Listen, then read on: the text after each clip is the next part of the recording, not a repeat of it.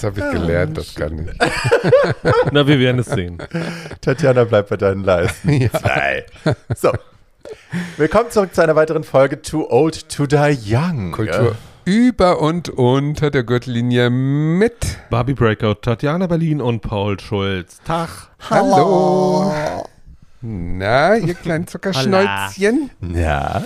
Na. Ich habe gedacht, jetzt sagst du kleine Zuckerstangen wie die Candy.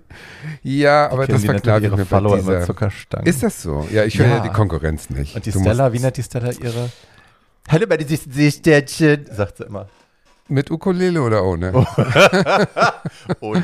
Okay, Ja, das nein. ist aus der Zeit wie Katy Perry und Lady Gaga, als sie alle ihre Fans noch so ihre Gruppen benannt haben, Little Monsters und da, da, da, da. Ist das nicht mehr so? Da hat man, doch, aber das war so eine Ära, Ja, wo das das, alle so gemacht bisschen- haben. Wir da können haben aber die unsere Drag Queens Follower- gedacht, wir müssen das auch Ja. Das ist machen. auch so ein bisschen die Dame Edna. Sind. Hello Possum. Stimmt, davon Hello haben sie es Possum. sowieso geklaut. Alle. Ja, alle. Ja. Wir müssten eigentlich Und die unsere Lambs bei Follower Mariah. Müssten wir aufrufen, einen Namen zu finden für die Follower sozusagen, Das damit wir es auch machen Idee. können. Bitches.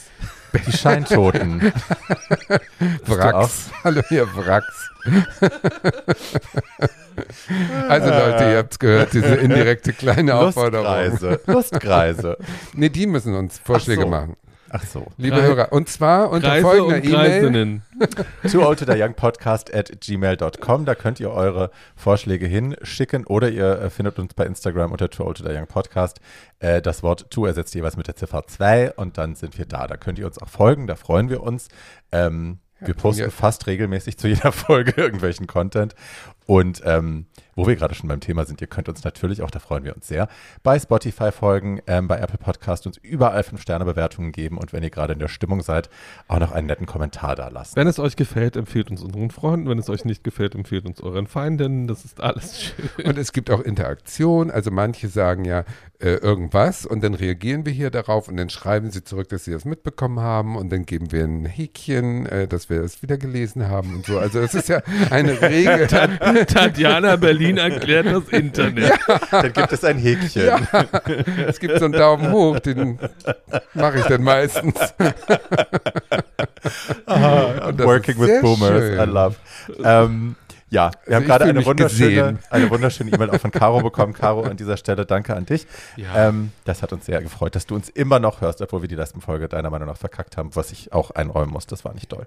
Ja, wir können wir sind ja auch noch auf dem machen. Weg zum äh, Superstar. Nicht ganz, noch nicht ganz oben, aber fast. Ja. Heldenreise. Ja, Heldenreise, genau. Mal sehen, ob wir heute auch eine Heldenreise Oh, hinlegen. Oi, oi, oi. Doch. Wir fangen jedenfalls früh an mit der Heldenreise. Und wir heute. sprechen über Ja. Heldenreisen. Wir sprechen nämlich über queere Ja, Kinder. ja, ja, doch. Queere Kids. Ja. Also es gibt kein Nicht-Happy End eigentlich, ne? So richtig so? Naja, also Aber- meins ist ja eine Doku, da gibt es schon, also die einen so, die anderen so. Aber ähm, es ist halt realistisch. Insofern, ähm, Also die ich werde Reisen das sind ja nicht vorbei. Ich werde das Ende meines Films nicht verraten, aber das als Happy End zu bezeichnen, ist dann doch relativ schwierig. Ja. Na, wir haben ihn ja beide nicht gesehen, insofern können wir dir jetzt nicht widersprechen. Ähm, aber ich, also wir haben uns auch zu dem. Thema entschieden, weil es ja gerade, ne, Kinder und queere Kinder ist ja gerade so ein wahnsinniges Reizthema weltweit. Ähm, schwule Männer und Drag Queens und Transmenschen werden jetzt äh, ne, von der konservativen Rechten und von den ganzen anderen Idioten äh, wieder als Groomer bezeichnet. Wir werden als Pädophile hingestellt, wenn wir Kinder beschützen wollen, ähm, wenn wir ne, versuchen, Einfluss zu nehmen darauf, äh, wie die sich selbst sehen oder ne, wie sie andere Kinder behandeln. Ähm, dann wird uns unterstellt, wir wollen die sexualisieren, wir wollen die, das ist natürlich alles Schwachsinn. Wir wollen irgendwie nur helfen, dass die Kids mit einem anderen Selbstverständnis in diese Welt starten können, als wir das mussten, weil es eben niemanden gab, der sich gekümmert hat. Und auch deswegen haben wir gedacht, wir machen heute mal eine Folge, wo wir ähm, mal drei Filme zeigen, besprechen, in denen das, in denen queere Kids gezeigt werden. So, habe ich das richtig gesagt? Perfekt. Das hast du richtig gesagt. Perfekt. Sehr schön. So, Dann sagt ihr jetzt was. ja. Schweigen. Also, ich, ich stelle jetzt mal eine allgemeine Frage in die Runde. Nämlich, wann wusstet ihr denn, dass ihr ein schwules Kind seid? Oder ein queeres Kind? Ich wusste das, glaube ich, also so drei oder vier. Es ist natürlich im Nachhinein schwierig, die Erinnerungen zu datieren. Ne? Ich weiß jetzt nicht genau, wie alt ich war. Ich weiß, dass das früh, ich kann das bei uns immer so mit den Umzügen, mit den Häusern, in denen wir gewohnt haben oder den Wohnungen, ähm, so halbwegs datieren. Zwischen drei oder vier war das, als mir das klar geworden ist, dass ich mich, ich habe mich ja damals als Mädchen definiert und gesehen und habe das auch in meinem Umfeld irgendwie eingefordert. Das war klar. Es war klar, dass ich äh, in die Jungs verliebt war. Ich war nie in Mädchen verliebt in dem Alter. Ähm, ich war immer nur in Jungs verliebt und ich wollte mit denen das machen, was die Mädels mit denen auch machen wollten. Ich wollte mit denen knutschen, ich wollte irgendwie, ne, jeder Fasching war Prinzessin oder Wahrsagerin oder, oder, oder. Ähm, so. Das war sehr, sehr früh klar. Mir geht das ja ähnlich. Ähm, also ich wusste so mit, ich würde sagen, noch im Kindergarten, also da war ich vier oder drei, äh, wusste ich schon, dass mein Interesse an Jungs noch eine Ebene hat, die andere Jungs vielleicht nicht so mitbringen. Und das, ich wusste aber auch schon, und das äh, finde ich das Bemerkenswerte daran, dass ich das besser für mich behalte. Hm. Ähm, und also dieses, dieses Geheimnis haben, was ja queere Kindheiten oft prägt, dass man äh, einen Teil seiner Persönlichkeit einfach verbergen muss, weil man weiß, dass man sonst in Gefahr ist. Das war sehr früh so bei mir, ja. Hm. Äh, und das, ähm, ähm, also ich hatte auch Interesse an Mädchen, aber ich hatte mehr Interesse an Jungs. Ähm, Unfassbar, und dass äh, ihr das so wisst. naja, also du, d- d- es ist ja, ein- es ist ja ein negatives Gefühl, an das ich mich da erinnere.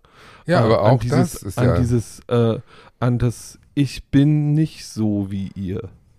Ähm, und das ist nicht gut, hm. ähm, war das Gefühl. Ähm, Ich hatte das gar nicht. Also ich habe bewusst das wohl erst mit 12, 13 gemerkt. Aber wenn ich jetzt zurückdenke und Fotos sehe bei jedem Fasching als kleine Hexe Hm. und äh, eben haben wir äh, in einer anderen Gruppe fiel der Name Marc Spitz, dass damals einer sich äh, von Marc Spitz das Poster ins Zimmer gehängt hat. Und ich erinnere mich, dass ich den auch super heiß fand. Das war 1972, da war ich fünf. Also ich muss als kleiner Junge schon gespürt haben, aber ich kann mich überhaupt nicht dran ich erinnern. kann mich daran erinnern, Null. ich kann mich daran erinnern, dass ich mit vier bei der Sesamstraße immer gehofft habe, dass vorher noch die Fahrduschgel-Werbung kommt mit dem schönen Mann. Guck, und ich So. war immer auf die Generalin von äh, der General, dieser Reinigung. Ja. Das war meine Lieblingswerbung als Kind. Warum? Wollen wir das mal interpretieren? Nein. Also, nee, ich habe keine Erinnerung an frühkindliche Sexualität. Null. Nichts. es geht ja gar nicht um Sexualität, sondern ich glaube einfach, Romantik auch, ne? es geht um Romantik, es geht um Jungs eine bestimmte. Hatte ich alles geht nicht. um eine bestimmte Form von Begehren, auch wenn man das damals gar nicht so benennen. Ja, genau. wurde. Also, es war höchstwahrscheinlich Ähm, unbewusst. Wenn ich Marc Spitz gut fand, war ich ja wohl höchstwahrscheinlich auch ein noch? fühlendes Kind. Es ging doch nur um die Leistung und um die sportlichen. Nein, es ging nur um die Badehose. Wir sind ja dann, als mein Vater neu sich verliebt hatte, nach der Scheidung sind wir mit äh, zwei Stiefbrüdern, mein Bruder und ich zusammen mit den zwei Stiefbrüdern ähm, und der Stiefmutter und meinem Vater in eine neue Wohnung gezogen, in einen anderen Ort. Und das weiß ich immer noch. Wir haben dann immer ein Colt für alle Fälle geschaut. Ah ja, Colt ja, ja, Colt Sievers. Da macht Und- Heather Locklear übrigens mit. Die Das war so spätere eine sehr blonde- blonde ja, Dame, ja, genau. Ja. Und da war dann immer, kennt ihr das, dass man so aufteilt, wer man ist? Dass man sich so, ich bin der, ich bin der, ich bin der. Ja. Und also die Jungs haben sich immer gekloppt, wer jetzt Colt Sievers sein muss und wer sein äh, etwas weniger hunkier äh, Howie. Howie, genau. Howie war auch, also ich fand Howie hotter als Colt. Aber ja, wurde dann immer drum quasi sich geprügelt, wer der Arsch sein darf. Und ich wollte immer Jodie sein. Hieß, hieß sie nicht Jodie? Ja, ja, sie hieß Die blonde. Bombshell. Ich war immer so, ich bin Jodie, ich bin Jodie. Und alle so, hm, war ja klar. Äh, Also ich, Sammy ich, habe Joe bei, ich, für habe bei, ich habe bei äh, ein Colt für alle Fälle, da gab es ja in der Titelsequenz diese Szene, wo er in der Badewanne liegt und dieses Quietsche-Entchen vor sich her schiebt. Ähm, und auf diese Szene habe ich mich immer gefreut. Ja. There we go. Hi. So, schöner Einstieg. So. Lass uns mal ein Spielchen spielen. wo Ich wollte, noch, ich, wollte noch, ich wollte noch kurz eine Sache sagen. Kurz, äh, kurz. An, an, alle, an alle, die denken, man könnte sich queere Kinder bauen oder man könnte queere Kinder erziehen Kaufen. oder irgendwie sowas. Äh, äh, das kann man nicht, weil wenn man das könnte, wären wir schon viel mehr. Darauf könnt ihr euch heftig verlassen. Was so. meinst du mit queere Kinder bauen? Naja, die, die, die, so die, die Idee hinter Grooming ist ja immer, dass man Leuten zeigt, wie toll Homosexualität ist und Ach dann so. werden sie auch Das, schwul. ja. Und äh, two things ähm, doesn't work. No and no. No and no. ähm, so und äh, wir, let's add, unfortunately. Naja, also ich, ne, überhaupt die ganze Idee, wir wollen jetzt hier nicht zu weit in dieses Thema eintauchen, aber überhaupt die ganze Idee, dass man Repräsentation, queere Repräsentation im Fernsehen, im Film und so minimieren müsste, weil sonst die Kinder auf dumme Gedanken kommen, ist so hirnrissig, Ja. weil wir alle wären hetero, wenn Repräsentation im Fernsehen Ja. einen erziehen würde zu einer Sexualität. Das ist totaler Dünnsinn. Also ich weiß überhaupt nicht, wie man auf so einen Schwachsinn kommen kann. Und das dann auch noch öffentlich irgendwie von Politikern, also ich verstehe es nicht. Aber ja, Ja, aber diese, diese Grooming-Geschichte, oder dass man sich die das. nachdenken können. ja, ist heutzutage nicht mehr ja, so. Ja. Ja, true, ist halt so. true. Die lautesten gewinnen und insofern sind wir laut. Ja. So, Spiel jetzt. Spiel. Spiel. Spiel, Spiel, Spiel. Das Spielspiel. Das Äh, Spiel, Spiel. wir haben uns anhand ja, der, sch- mal. der schönen Kinderfolge gedacht, äh, wir arbeiten mit der uns liebsten Kinderautorin dieser Welt und oder vielleicht der bekanntesten. Der bekannteste, Ja, ja. genau. Ist ja auch so. Äh, die Frage, die wir uns gegenseitig stellen, ist, welche Astrid Lindgren-Figur wärest du gerne? Können wir es auch ausweiten auf Ottfried Preußler? Liebchen, wir können hier alles ausweiten. Christine Nöstlinger, Michael Ende. Michael Ende ist auch toll. Momo wird neu verfilmt übrigens. Oh Gott. Ja. Also Rados Bokel war ja die schönste Momo, glaube ich, die es überhaupt Rados- Es gab kann. nur eine. Bucke war die schönste. Punkt. Es Punkt. gab nur eine. Ja. Ja, aber schauspielerisch war sie, glaube ich, nicht so doll. Das erinnere ich Die mich ist auch bestimmt noch, schon tot. Nee, nee, die, Nee, die die, ist ist, so. Frankfurter. Frankfurter Mädel mit langen Okay. Nägeln und dicken Lippen und so. Okay. Ja, die hatte irgendwann ein Max-Shooting, daran erinnere ich mich noch. Wir schweifen vom Thema ab, I'm Ja, sorry. ein bisschen. äh, es gab ein Max-Shooting mit ihr Ja. in sehr, sehr aufreizenden Posen und das Ja, fand ich alle toll. unter- Komm, ich möchte jetzt erzählen, was man. Weil bei Astrid Lindgren ist mir nämlich eben nichts eingefallen. Lind gehen. Gren. Lass sie. She's special. Wie war das nochmal mit deinen. äh, Sag nochmal, wie heißt die, die gerade in Chicago mitspielen? also. Jinx Monsoon. Ähm, oh. Bei Ottfried Preußer, der, die kleine Hexe, der kleine Wassermann. Und der kleine Wassermann war mein Idol sozusagen in der Kindheit. Der kleine Wassermann war eine Geschichte von einem kleinen Wassermann. Der hat ja immer nur kleines Gespenst, kleine Hexe, kleiner Wassermann. Ah, Solche das Bücher hat er geschrieben. Gespenst. Das war auch toll. Aber der kleine Wassermann mit seinem besten Freund, dem Karpfen Petronius, guck mal, das weiß ich jetzt, wo ich Wow. drüber rede noch. Das letzte Mal habe ich das vor 40 Jahren gelesen. ja. Also das war wirklich hängen geblieben und das habe ich ganz oft gelesen und mir gewünscht, ich hätte auch ähm, die Möglichkeit unter Wasser zu atmen und zu schwimmen und Ja. schwimmen heute überall und so. Also das war ein Kinderheld für mich. Gab es den auch so Vorbild. als Schallplatte und Ja, so? ja, Okay. hatte ich auch als Schallplatte. Ähm, ich Den Räuber. Hotzenplotz hat er auch gemacht, ne? Räuber? Hotzenplotz hat ja. er auch gemacht, ja. Okay. Aber da weiß ich nicht, das war so mit Kaspar irgendwie. Kaspar war nie mein Ding. Kaspar und Seppel waren nie meine Okay. Dinger früher als Kind. Fand ich nie gut, so Polizist, Krokodil. Right. Nein.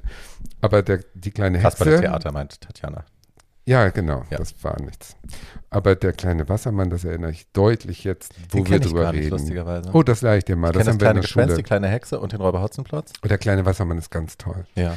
Und es gab immer eine Sprecherin auf diesen Platten, das war immer dieselbe damals. Ja. Äh, Ich weiß nicht mehr, wie sie heißt, aber diese Stimme, die ist auch, wenn Das ich ist die toll, hören ne? würde, Diese alten Stimmen. wüsste ich sofort, dass die Ja. das ist. Ja, also ja, ja, so ja. eine sanfte Frauenstimme. Das ist wie der Sprecher toll. bei Huibu. Der hatte ja auch so eine ganz so eine Der hatte auch so eine Stimme. Toll. Ja, Meine Kollegin Tatjana würde jetzt sagen, die ist bestimmt schon tot. ja. höchstwahrscheinlich schon. Den Namen kriege ich nicht mehr zusammen jetzt. Aber immerhin, ich habe mich erinnert. Ich bin sehr froh. Immerhin. Ja. Paulchen. Ähm, es gibt zwei äh, sehr unterschiedliche Jungs, nämlich ähm, Nicht säuseln, laut. der, der eine ist Carlsson vom Dach. Ja. Ich fand Carlsson erstens immer heiß. Es war mein erster Bauer, wie eine gute Freundin jetzt sagen würde. Also so die Mhm. stabileren Jungs waren immer für mich. Äh, und die Person, die ich sein wollte, war der kleine Vampir. Same. So, Natürlich. der kleine Vampir war. Ja. Ich denke, ich, ich behaupte ja auch nach wie vor, der kleine Vampir ist eine, Liebes, ist eine Liebesgeschichte so. unter kleinen Jungs. Ähm, okay, so, Paul, ich, dünnes Eis. eine Liebesgeschichte. Ganz Ich glaube, dass die, ich glaube, dass die sich sehr gerne haben. Ja. Eine Ähm, Freundschaft. Eine Ja, und so richtig will er ja Annas Darüber Liebe auch immer nicht erwidern. Ne? Anna macht ihn ja ständig am Außen und so richtig begeistert. ist er Genau, also ja mit Anna True. kann er offensichtlich nicht so richtig. True, true. Und die beiden Jungs sind richtig dicke miteinander. True. Und die, Ähm, das war von Ottfried Preußler? oder? Nein, das Ach so. war Angela Sommer-Bodenburg, Genau. Okay. die ich Da war ich sogar schon mal zu live groß. gesehen habe. Ja. Das war ja, also der kleine Vampir war mein Leben. Holla die? Waldfee. Habe ich alle noch hier stehen im Original. Wow. Ja. Habe ich, glaube ich, noch nie gelesen. Ich in bin mit Leben. Vampirumhang ins Bett gegangen nachts, Oh. weil ich abgeholt werden wollte. Oh. Ich wollte, dass nachts einer kommt. Es gab auch, das ist traurig, wenn ich es erzähle, aber war ähm, im Haus meiner Mutter in dem einen, wo schon, da war die Trennung schon vorbei und alle hatten schon Krebs und so, habe ich mich irgendwann nachts in die Badewanne gelegt und habe das Fenster aufgemacht, weil ich im Oh. Tanz der Vampire gesehen habe, dass Graf Krollock durchs, durch, sie war in der Badewanne, Sharon Tate, und er ist durchs Fenster gekommen, hat sie geholt. Dann habe ich mich nachts in die Badewanne gelegt, habe das Fenster aufgemacht und habe gehofft, dass mit dem Vampirumhang, habe gehofft, dass einer kommt und mich beißt und wegholt. Normale Kinder hätten Schlimm. auf Peter Pan gewartet, aber du wartest auf Peter Pan fand ich ehrlich gesagt Normal. immer sehr heteronormativ. I'm Ja. looking at normal in the back mirror. Ja, schade. ja, schade. Ähm, oh Gott. Ähm, also für Oh. mich, kleiner Vampir, ich muss tatsächlich sind es mehrere. Kleiner Vampir, natürlich. Ähm, immer auch Pippi Langstrumpf, natürlich. Ja. So, ich habe Ja. auch mal dieses Feuer bei uns zu Hause angezündet. Ich habe versucht, mir mit Filzstift die Haare anzumalen, rot. Ähm, Aber man wollte Pippi Langstrumpf sein ja. Ja. und Peter Dayton. Wer war jetzt Peter? Tommy meinst du? Tommy, wie Ja. auch immer er heißt. Tommy hat mich nicht so interessiert. Nö, ich wollte einfach nur, ich wollte das starke Mädchen sein und machen, was ich will Ja. und das Haus auseinandernehmen und Ja. alle, die mir doof kommen, die setze ich irgendwie auf den Schornstein. Und ich wollte Herrn Nilsson haben, natürlich. Hm, Ja, nö, doch, den hätte ich auch Katzen. gern gehabt. Dann war aber noch, ich hatte noch so viel, ich hatte so viele. Also, also Huibu, aber das wollte ich nicht sein. Das fand ich nur toll, weil es ein Gespenst war und zickig. Hans Klarin. Ja, ja, ja, ja. ja. Ja, es sind zu viele. Aber ja, ja Ron- ja, Ronja Räubertochter. Wenn wir bei Lindgren sind, war ich, glaube ich, wollte ich immer Ronja Räubertochter sein, im Wald leben und mit meinem Freund da rumspringen und ach ja, zu viele. Kindergeschichten sind toll. Schön. Ne? Ja. Ja. Lange nicht mehr gelesen. Kästner auch. Pünktchen. An Nie gelesen. Madita von Ja, und ehrlich Lindgren. gesagt, der Überschritt, Madita war auch cool. äh, der Überschnitt zur Erwachsenenliteratur ist ja dann so ein bisschen Krabatt. Ähm, Nie So. gelesen. Nee? äh, Mhm. Ich, Also ich ich weiß steige noch, dann dass wieder ein bei der unendlichen Geschichte, aber nur wegen Atreyu, weil Ja. er so sexy war in dem Film. Na, ich bin, also ich bin ja so ein bisschen bei der, bei der, äh, bei der ähm, Young Adult Literatur hängen geblieben. Ich lese das ja heute noch sehr gerne alles. Hi. ähm, stunted, stunted Growth, ja, Stunted Development. wieso denn Young ist a State of Mind? Young Adult. Ähm, so. Ja, jetzt ähm, lassen wir das Thema mal hinter uns, ne, weil sonst äh, artet das aus, oder? Wollt ihr noch? ja, Barbie macht jetzt mal mit Nein, dem- leg mal vor jetzt. Soll ich anfangen? Ja. ja, bitte. Okay. Ähm, ich habe eigentlich, wollte ich ähm, mein Leben in Rosarot machen. Das ist ein schöner französischer Film von, ich weiß gar nicht, irgendwann in den 90ern. Ähm, da gibt es einen kleinen, ich sage jetzt mal Jungen, Ludovic. Und ähm, der macht das, was ich als Kind auch gemacht habe. Der sagt, ich bin Mädchen und ähm, ihr müsst mich so behandeln. Und das führt zu ganz viel Drama. Ähm, und ich habe damals, als ich den Film das erste Mal gesehen habe, habe ich das Weinen nicht aufhören können, weil ich das Gefühl habe, ich schaue mich da selber an. Ähm, das Ende ist so ein bisschen nicht schön, also das ist so ein bisschen doof erzählt, fand ich. Aber den Film findet man nicht mehr. Und jetzt habe ich ähm, Hals über Kopf irgendwie gestern Abend dann überlegt, um Gottes Willen, was mache ich denn jetzt? Ich finde ihn nicht. Ähm, dann findet ihr den nämlich auch nicht, weil ich habe wirklich auf allen Seiten geschaut. Ich habe ihn auf DVD und leihen dann da bei Gelegenheit, wenn du mal Super, ihr könnt willst. uns gerne anschreiben und Paul leiht euch dann die DVD. Man kriegt ihn auch gebraucht noch auf DVD, aber das ließ sich gestern Abend natürlich nicht mehr Ja, organisieren. das stimmt. Ich habe dann äh, rumgeschaut, was ich finden kann, was eine ähnliche Thematik hat, weil ich gerne da bleiben wollte bei den Trans-Kids, bei den, bei den Gender Non-Conforming Kids und habe dann eine Doku gefunden aus dem Jahr 2020 und bin sehr froh, dass ich sie gefunden habe. Die Doku heißt Transhood, also ne, wenn man Childhood, Boyhood, Girlhood, quasi alles combined und ähm, einmal wild durchdreht, dann kommt Transhood bei raus. Ähm, wie gesagt, aus dem Jahr 2020. Äh, Regie und Producer ist Sharon Liese. Und ähm, die Doku folgt vier Trans-Kids, also drei Trans-Kids und einem nicht-binären Kind, ähm, zwischen 4 und 15 und die werden über fünf Jahre lang begleitet mit den Kameras. Die wohnen äh, in Kansas City, also mitten im Bible Belt. Kansas City ist äh, sehr, sehr, sehr rechtskonservativ. Äh, Heimatstadt der Westboro Baptist Church und so. Also ne, wirklich eine harte Die Westboro Baptist Church sind diejenigen, die bei äh, Beerdigungen immer sagen, gut, dass die Tunte tot ist. Genau, die kennt ihr, die stehen an, äh, stehen oft vor irgendwelchen Pride Marches oder eben auch bei Gedenkfeiern von erschossenen Menschen, gerade frisch Zum Beispiel getöteten von Matthew Menschen. Shepard. So und stehen daneben und sagen, das sind die God hates Facts Gott. Zeichen und so, diese Wichser sind das. So, da befinden wir uns in diesem Umfeld. Es ist alles so ein bisschen ländlich. Ähm, mitten im Bible Belt und ähm, die Doku, also das Schöne, was ich cool fand, war, dass wirklich, dass das ganze Ding von den Kindern und von den Eltern erzählt wird. Es gibt keinen Erzähler, es gibt keinen Menschen, es gibt keine Experten, die eingeblendet werden. Dieser ganze, ganze da auch schon herrschende Culture War über äh, darf man Kindern erlauben, trans zu sein? Ähm, können die das überhaupt schon wissen? Dürfen wir denen erlauben, sich selbst zu definieren oder müssen wir das verbieten oder so? Das wird alles nur aus Sicht der Kinder und der Eltern erzählt und das fand ich ähm, bemerkenswert nah dran und bemerkenswert roh. Habt ihr den eigentlich gesehen, einer von euch beiden, oder beide nicht? War zu Ich habe spät. ihn, beide nicht. ich hab ihn heute Nacht noch geguckt. Oh, Schön. Ja, ich hatte andere Pläne. auf dem Rücken, oder? Wie ein kleiner Maikäfer. Ja, Auf dem Bauch. Schön, schön, schön. Ähm, und die Kamera folgt also diesen Kids über fünf Jahre. Ähm, wir haben einen kleinen, ein kleines nicht-binäres Kind, Phoenix, ähm, das ne, ist, so- hat so, so verheiratet, also ne, die Eltern sind verheiratet, der Vater ist sehr, sehr offen und sehr ähm, queer-friendly und es soll überhaupt keinen Druck auf das Kind geben, ähm, gibt sich wahnsinnig viel Mühe, überhaupt keine Pronomen zu benutzen, ähm, so dass Phoenix immer frei entscheiden kann, wie sich Phoenix fühlt an dem Tag, ob Junge oder Mädchen oder irgendwas dazwischen. Und bei Phoenix hatte ich schon so ein bisschen das Gefühl, okay, da geht es auch viel um, ich möchte mich verkleiden, ich finde das schön, ich will mich da überhaupt nicht festlegen. Ähm, ne, also es, da hatte ich am ehesten noch das Gefühl, es geht nicht um Gender Identity, sondern es geht irgendwie auch um den Spaß daran, anders zu sein, so, aber das will ich mir überhaupt nicht anmaßen, das einzuordnen. Dann haben wir, ähm, wie hieß er, Jay. Jay ist ähm, ein Trans-Junge, den lernen wir, glaube ich, kennen, als er 14 ist.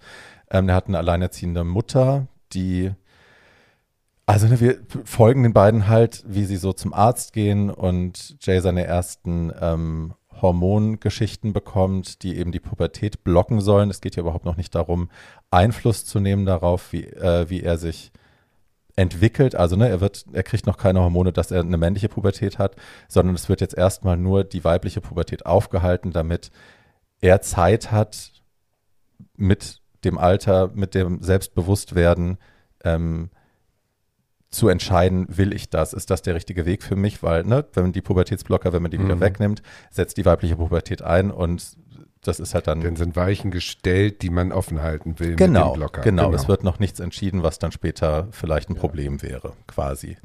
Dann haben wir ein junges Mädchen, deren Namen ich jetzt gerade nicht im Kopf habe, ähm, Lee, Lee, Lia, Lia, glaube ich. Ähm, die ist die älteste, meine ich. Die ist schon mitten in ihrer Transition. Ähm, sie wunderschöne rote, lange Haare, tolles Mädchen. Ähm, die fängt gerade an mit, ähm, mit ihren Hormonen. Die ist jetzt alt genug. Und ähm, dann gibt es noch ein kleines Mädchen namens Avery. Die ist da vielleicht, wie alt wird die sein? Sechs, nehme ich an. Ähm, und auch schon völlig selbstbewusst trans. Sehr, sehr ich würde sagen sarkastisch, sehr zynisch oft, ähm, sagt ganz klare, harte Sachen und wird von der Mutter so ein bisschen, da muss man so ein bisschen, also für mich habe ich so das Gefühl gehabt, "Ugh, vielleicht ist das auch zu viel, weil die Mutter sehr aktivistisch sein will und Avery halt das ermöglichen will, in Anführungsstrichen, berühmt zu werden damit, mit ihrem Transaktivismus. Und ja, das ist so ein bisschen Mhm. Soccer-mäßig, dass man zwischendrin so denkt, Girl, willst du eigentlich jetzt äh, den Fame und das Geld? Weil dann hat sie ein Buch geschrieben, dann muss sie dahin, dann ist sie da auf dem Cover von National Geographic und so, ne, mit, weiß ich nicht, Mhm. fünf, sechs, sieben. Ähm, ist das das Interesse des Kindes oder der Mutter? Und irgendwann nach dem Attentat von Orlando, das dann auch passiert, sagt dann äh, Avery auch, mir reicht das jetzt. Ich habe überhaupt keinen Bock mehr, das war alles so anstrengend. Ich will nicht, die wäre Pri äh, Grand Marshal gewesen auf der nächsten Pride Parade und sagt, hier ist jetzt Schluss. Ich will nicht mehr berühmt sein, das ist super anstrengend für mich. Ich werde eh nur angefeindet. Ich will jetzt einfach nur noch Kind sein. Damit ist es vorbei. Mhm. So. Ähm, was mich sehr berührt hat, war Jay und seiner Mutter zu folgen, auch bei den Gängen zum Arzt. Einerseits ist die Mutter super supportive und sagt, ähm, sie will ihrem Sohn alles ermöglichen. Andererseits sitzt sie halt dann auch da und heult dem Mädchen hinterher, dass sie jetzt nicht mehr Ja haben gut, kann. aber das kann man als Mutter ja auch verstehen. man kann es voll verstehen, was Ja. ich scheiße finde, ist, dass sie es vor ihrem Sohn macht. So, also ne, das ist hier alles sehr hart für mich und ich, äh, es Mhm. ist super schwer für mich, dich jetzt hier so zu sehen und so und dass sie dich so ansprechen, bla. Ähm, wo ich dann auch dachte, okay, also das machst du auch bitte jetzt zu Hause nächst, also das nächste Mal, ne, weil das Mhm. ist, die, du siehst die Schuld in seinen Augen, du siehst, wie er da Mhm. sitzt und sich schämt. Dann kommt der finanzielle Aspekt dazu, dass ne, das amerikanische Gesundheitssystem so fucked up ist, dass einfach eine Blutuntersuchung von ihm schon mehr kostet als das, was sie in einem Monat verdient. So, und dann siehst du halt auch die Verzweiflung, ne? wie sie da sitzt und sagt, okay, ich will meinem Kind das ermöglichen, aber how the fuck am I gonna do this? Mhm. Weil 2000 Dollar für eine Blutuntersuchung, Mhm. so viel verdiene ich im Monat nicht. Also das sind harte Realitäten. Ja, wollte ich gerade sagen, gut, dass es in dem Film drin Ja. ist. Es ist eben die Wirklichkeit Ganz scheinbar. Und es ist auch die Wirklichkeit, dass eine Mutter vor dem Sohn äh, was macht, was nicht richtig in Anführungsstrichen ist. Sure. Ist auch normal. Sure, Ja. sure. Ich finde ohnehin, also ich habe das Gespräch oft gehabt mit, mit Transfreunden in meinem Freundeskreis, ähm, den Eltern zu erlauben, den Verlust des Kindes, an das sie sich gewöhnt hatten, das sie lieben und kennengelernt haben, ne, erstmal den, Mhm. das zu erlauben, diesen Schmerz auch zu spüren und das quasi zu Grabe zu legen und so und sich dann ähm, mit der neuen Identität parallel schon natürlich immer zu befassen. Aber dass man dem Raum geben sollte, finde ich auch total legitim Ich auch. es ist an sich einfach bemerkenswert, diesen Kindern zuzuschauen, wie sie Dinge bewältigen, bei denen, glaube ich, viele Erwachsene schon Probleme hätten. Ne? Die bringen eine Stärke auf, die sind in ihrer Sicherheit, wer sie sind, so stark und auch bereit, so viel auf ihre kleinen Schultern zu laden, ähm, dass ich echt die Ohren ge- angelegt habe ein paar Mal, weil ich wirklich dachte, das ist unfassbar, was die auf sich nehmen. Also gerade auch Jay, der dann zwangsgeoutet wird in seiner neuen Schule, der ist 16, seine Freundin weiß nicht, dass er trans ist und ne, dann wird es aber passiert das, ohne dass er da was zu tun kann. Ähm, die Entscheidung wird ihm quasi abgenommen und dann sitzt er da und denkt auch ganz laut über, über Suizid nach, aber so ganz abgeklärt, völlig undramatisch. Ähm, ne, und dann hat, also Gott, das hat mir echt die Tränen in die Augen gejagt ein paar Mal. Ähm, und es ist einfach, es ist super schön, den Eltern dabei zuzugucken, wie sie auch an ihren Kindern wachsen. Ich fand es bemerkenswert zu sehen, wie Geschwister so in den Hintergrund gedrängt werden. Nicht absichtlich, aber einfach, weil ne, die ganze Aufmerksamkeit der Eltern geht halt auf das eine Kind. Ja. So, der ganze. Ja, aber das ist auch die Erzählung des Films. Naja, aber Also, es ist, es ist ja glaub, in der Realität, auch Realität so. Es auch ist ja so. mit, auch mit Special Needs Kindern so. Ne? Ja. Es ist halt dann, das Kind, das eine Kind braucht halt mehr Aufmerksamkeit als andere. Ich Mhm. vergleiche Trans nicht mit Special Needs. Du musst nicht, Paul hat gerade sehr nervöse Augen bekommen. Ja, ich, ich habe gar nichts gesagt, sondern ich musste nur gucken. Barbie wusste schon Bescheid. Ja, ja, ich vergleiche das nicht. Ich sage nur, das ist ähm, auch in solchen Familien, ne, wenn ein Kind halt sehr viel Aufmerksamkeit Ja. braucht und sehr viel Schutz Ist und so. sehr viel Liebe, ist es halt fürs andere Kind dann Ja. oft doof. Ja. Und auch für die Ehe, oft leidet dann auch die Ehe. Das ist bei dem einen Fall dann so, dann zerbricht die Ehe daran und wie es dann weitergeht, als dann nur noch die Mutter Einfluss auf das Kind hat oder hauptsächlich, ähm, das schaut ihr euch selber an.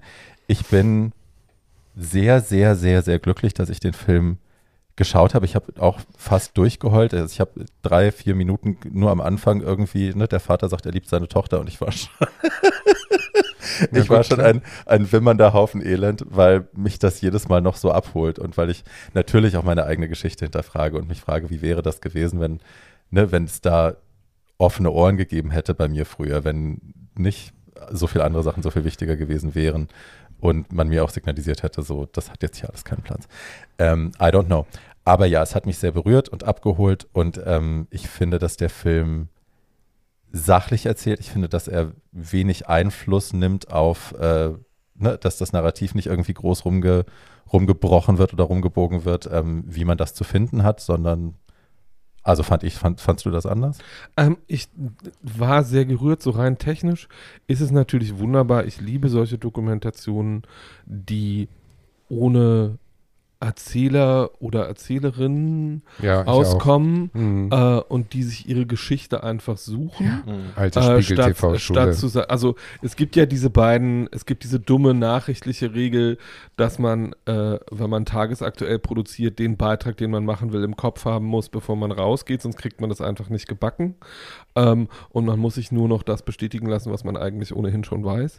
Ähm, das ist hier ja überhaupt nicht so, sondern die Filmemacherinnen nehmen sich ja wirklich enorm viel Zeit, Mhm. beobachten ähm, und suchen sich die Geschichte, die da wirklich passiert und wollen nicht notwendigerweise ein Narrativ herbeizwingen, ähm, sondern nehmen einfach das Narrativ so, wie es ist. Das ist natürlich für Dokumentaristen auch immer eine Kostenfrage, ob man Mhm. das stemmen kann oder nicht, weil der Film ist ja offensichtlich aus hunderten Stunden Filmmaterial äh, beobachtender Natur zusammengeschnitten ähm, und äh, hat mich auch zutiefst angerührt.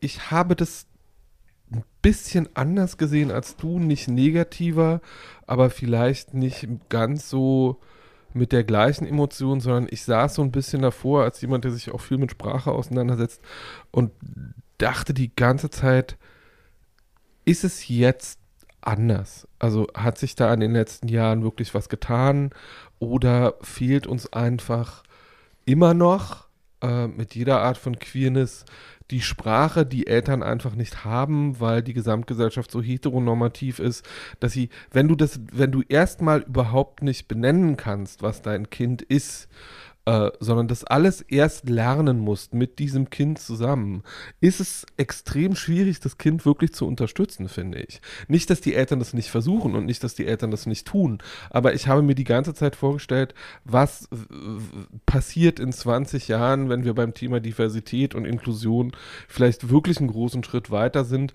und es im kindlichen Alter keine bemerkens, sondern das ist halt eine mögliche Option. Und Eltern sind darauf eingestellt, dass das ein, dass das passieren könnte und dass das so sein könnte. Und jetzt ist es ja immer noch so, dass es dieses Narrativ gibt, dass irgendwie äh, was ja auch stimmt, aber dass man Eltern nach dem Coming Out, egal ob es jetzt Trans oder Queerness irgendeiner anderen Art ist, ihrer Kinder eine gewisse Zeit geben muss, um damit umzugehen.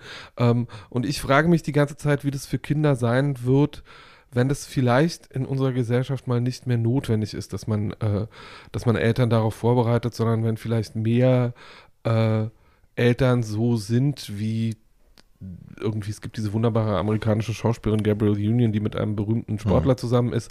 Äh, und die haben halt ein Transkind zusammen. Und für Frau Union war das überhaupt keine Frage, ob sie dieses Kind unterstützt oder nicht, sondern sie hat sich dann irgendwie so schnell, wie sie irgendwie konnte, das notwendige Wissen draufgepackt und ist seitdem ein begeisterter und lautstarker Ally für dieses Kind und die gesamte Trans-Community.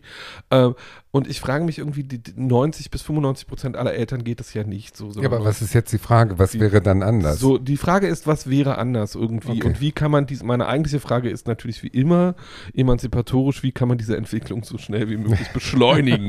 ähm, ja, gesellschaftliche Veränderung kann man nicht mit Gewalt beschleunigen. Nein, ich glaube nicht, dass wir jemals dahin kommen, dass das flächendeckend eine, Glaube ich auch nicht. eine äh, zu erwartende Entspanntheit bei den Eltern geben wird. Nee. Alles, was man tun kann, ist natürlich äh, eben solche Filme auch promoten, das rausbringen. Ähm, und mit einem Podcast wie diesem versuchen ein bisschen dazu beizutragen, dass die Leute offener sind und informierter sind. Ähm, aber also ich habe die Bewertungen des Films nochmal auch mir heute durchgelesen ähm, bei IMDb und so. Äh, über 44 Prozent haben dem die niedrigste möglichste Wertung gegeben, niedrig, niedrigste mögliche Wertung, nämlich einen, also ne, Punkt, ein Punkt von 10 oder so. Ähm, über 44 Prozent haben quasi den so niedrig bewertet, wie es ging. Und ähm, die Kommentare dazu, wenn man die liest, ist halt das, was man erwarten kann, auch bei sowas. Ne? Ich weiß halt immer nicht, bin ich in meiner Bubble und gehe davon aus, dass die Welt schon queerfreundlicher ist? Oder Ja. ist auch das Internet ein Sammelbecken von Ach, äh, Ja. polemischen, Ja. fiesen Ja. Monstern? ja. Aber ja, es ist schon immer wieder auch schockierend, wie oft ich in meinem Umfeld noch diskutieren muss mit Cishet-Menschen. Ähm, zum Beispiel, was diese viel zitierten 41 Prozent angeht. 41 Prozent von Trans-Menschen haben schon mal versucht, sich das Leben zu nehmen. Und das wird ja immer wieder auch benutzt. Dieses Argument wird immer wieder benutzt, um zu sagen, guck, das ist eine psychische Störung, die sind krank, ähm, instabil und so. Äh, ich habe dann das neulich nochmal erklärt, äh, dass es natürlich daran liegt, dass eben die Welt es einem so schwer macht, trans zu sein, dass die Diskriminierungen so krass sind und die Anfeindungen. Und dann fiel man aus allen Wolken so, ach das, ja, das macht ja total Sinn. Und ich Ja, dachte, so, seriously, wo da bist immer- du nicht alleine wo drauf man, dann, wo man dann immer sagen Wow. möchte, Honey, it's not about us, it's about you. Ja, dann, also einfach mal, also wenn ich das einen, einen Rat an dieser Stelle sage, einfach mal sich gedanklich und emotional in die Schuhe eines anderen Menschen zu begeben und sich Empathie, vorzustellen, wie es ist, Empathie. einen Tag in der Haut des anderen oder der anderen durchs Leben zu gehen. Man nennt es Empathie, genau. Ähm, dann kann man sich ganz viel, glaube ich, schon selbst beantworten. Ja, genau, einmal die Woche einfach äh, das eigene Leben angucken und kurz denken, bin ich vielleicht ein Arschloch. Könnte ja sein. Ähm, Also diesen Kampf, den äh, für andere Leute, äh, den trage ich nicht aus. Nein. Also dass, dass wir das hier vielleicht indirekt äh, mit unterstützen, dass die andere Leute ins Nachdenken zu bringen, ist ja wunderbar. Aber es ist auch jetzt nicht der Grund, weswegen ich hier sitze. Also ich will ja nicht die Leute erziehen. Nein, ich meine bloß, die. Doofen sind die Doofen und fertig aus. Die sollen in ihrer Blödheit ersaufen. Das ist überhaupt nicht mein Bier. Mäuserchen schon, wenn du in der, in der Hose und den Schuhen, die du gerade anhast, That's äh, Activism. in- in irgendwie U-Bahn fährst. That's Activism. Ja, die läuft, So, die fährt ja auch in sag ja, ich, ja, ja, ja, ja. Die ist schon Das mache ich auf ihre alles. eigene Art. Ja, aber eben Ja, ja. ohne, ohne die anderen jetzt, ich würde nie mit Leuten darüber reden, weil die Dummheit dieser Leute, die das nicht begreifen, die ist so groß, dass ich keine Lust habe, mit denen zu reden. Ja. So. Es ist eher eine gewisse Arroganz aus Selbstschutz höchstwahrscheinlich. Ja. Ja. Also insofern, alles, was du gesagt hast, Deine kann ich Haltung, unterschreiben. deine Haltung ist also, das Gespräch lohnt sich nicht, because you're stupid? ja. ja, natürlich. relate. Schon seit 100 Jahren. Sehr oft denke Ja. ich mir so, oh, ich nee, I cannot. nee. Also die I. Energie, cannot. Never. So. Cool. So. Achso, warte, warte, warte. Auf Oh, eine Sache wollte ich noch was. hinweisen. Genau, Ach, ich habe mal, da äh, zaubert sie noch ein zweites Medium. Freund Steenkut hat mir ein Buch geschickt zu Weihnachten ähm, von Alex Gino, einer nicht-binären Person. Ähm, und das Buch heißt George. Mittlerweile haben sie es, glaube ich, umgenannt in Melissa, weil George eigentlich der Deadname ist. Und naja, George, ja. tauschen wir mal um in Melissa. Naja, also das Kind heißt George, das ganze Buch, und ist als George quasi auf die Welt gekommen und ist aber eigentlich Melissa und es ist aus der, Ah. so. Deswegen Ach ist es so ein bisschen Dead-Namey und deswegen hat man das jetzt, glaube ich, Ach geändert. so, Deadname darf man ja nicht den. Nein. Ja. Und ähm, ich habe, das ist ein Buch für Kinder und aber auch für Erwachsene. Ich habe auch hier wieder geweint. Also, hi, ihr merkt bei Trans-Themen bin ich sehr nah am Wasser gebaut. Ähm, kann ich auf jeden Fall empfehlen. Äh, es gibt, glaube ich, von Alex Gino auch noch zwei, drei weitere Bücher zu dem Thema. Ähm, wenn ihr mit euren Kindern was lesen wollt oder wenn ihr irgendjemandem ein Buch schenken wollt, der da vielleicht Bedarf hat oder die da vielleicht Bedarf hat, ist das eine gute Empfehlung. Ich packe es in die Show Notes. Es ist einfach geschrieben und so, dass man nachvollziehen kann, warum Kinder so empfinden. Ganz kurz, für Erwachsene geschrieben oder für Kinder? Für Kinder kann aber in auch, welchem Alter? Kinder so grob von bis? ich würde sagen, vier bis 15. Okay, gut, 16. weil ich sehe, das ist ein, ein, ein romanhaftes Buch, also ohne Naja, mal, Bilderbuch ist sehr und so. große, Okay, sehr große okay, Zeilenabstände ja. und große Schrift. Okay, gut. Also für glaube, jugendliche Leser. Ja, Ja, ja. okay. So, weil wir gerade über Trans Transkinder reden. reden. Ähm, ich rede über keinen, ich rede über keinen Transfilm, aber ich rede über einen wunderbaren Film von einem Regisseur, dessen letzter Film 2018 auch ein Transfilm war. Der heißt Girl und ist auch wunderbar. Äh, es ist ein äh, niederländischer Regisseur. Die aktuelle Produktion ist gerade für den Oscar für den besten ausländischen Film nominiert worden letzte Woche äh, und heißt Close und ist jetzt in den deutschen Kinos, ist von 2022 und ist eine dicke, fette äh, Empfehlung. Äh, der junge Mann, der ist 32, der diesen Film gemacht hat, heißt Lukas Don't. Ich kann das Und sieht sogar gut aus. sieht und gut ist aus. blutjung. und ist Unfassbar. 32, also 32 ist blutjung aus unserer aller Perspektive. Ja, der hat So, noch a alle seine child, eigenen basically. Ja. so, ähm, äh, und Dass äh, Leute, die jünger sind als ich, Erfolg haben, finde ich eigentlich persönlich beleidigend. Ja, das lassen wir jetzt mal so stehen. so, äh, also Okay. Herr, Do Herr Don't ist ein unfassbar äh, talentierter Regisseur. Close ist sein zweiter Langfilm und er hat auch schon in Girl mit äh, einem jugendlichen Darsteller gearbeitet, der damals 14 war. Äh, die beiden Jungs, über die er in Close erzählt, ähm, sind noch ein bisschen jünger. Die sind nämlich 12 und 13 und heißen Leo und Remy. Ähm, und ähm, wir erfahren, dass in, der Film startet in, mitten im Sommer, also im Gegenteil von jetzt. Und die beiden verbringen einen gemeinsamen Sommer, wie das Jungs so tun. Äh, und haben eine intensive Beziehung. Mir geht die Werbung für den Film und das, äh, die Rezeption des Films durch die Kritik so ein bisschen auf den Sack, weil da ist immer von einer intensiven Freundschaft die Rede, whatever that means. Ähm, und die beiden haben sind miteinander unterwegs, spielen miteinander, haben Abenteuer miteinander, schlafen zusammen in einem Bett, äh, fassen sich an, wenn sie ergriffen sind und Schutz suchen, legen sie auch mal den Kopf auf die Schulter des anderen ich als inzwischen 50-jähriger schwuler Mann gucke das an und sage, das sind schwule Jungs. Die äh, deutsche und internationale Filmkritik guckt das an und sieht es anders und sieht eine intensive Freundschaft zwischen zwei Jungs. Ähm, ja, die wollen die um, Heten ins Kino kriegen. Um genau, um genau diese Art der Betrachtung äh, geht es dem Regisseur. Der Film ist von einem Buch inspiriert, in dem eine niederländische Psychologin 150 Jungs in genau dem Alter interviewt hat und darüber erzählen hat lassen, wie sie mit ihren Freunden umgehen, welche Gefühle da äh, im Spiel sind und welche nicht und ob das queer ist oder nicht. Ähm, und äh, von diesen Gesprächen war Don't so inspiriert, dass er diesen Film geschrieben hat. Den, die beiden haben diesen schönen Sommer zusammen. Es ist sehr intim, aber nicht sexuell. Es ist sehr, diese beiden sind sich unglaublich nah, verstehen sich blind. Äh, und dieses äh, wunderbare Gleichgewicht äh, gerät erst aus der Balance, als das neue Schuljahr anfängt und die beiden auf eine neue Schule kommen. Die beiden benehmen sich nach wie vor miteinander. Ach, der ist das. So, äh, wie sie das auch den Sommer über getan haben, was relativ schnell, nämlich schon innerhalb der ersten Woche auf der neuen Schule, dazu führt, dass die Mädels sie fragen, ob sie zusammen sind. Also wäre auch eine Filmfrage gewesen, die vor 10, 15 Jahren noch nicht möglich gewesen ist, dass man 12, 13-Jährige dabei filmt, wie sie sich gegenseitig fragen, ob sie vielleicht ein schwules Paar sind. Ähm, die beiden äh, bestreiten das äh, dass sie das sind.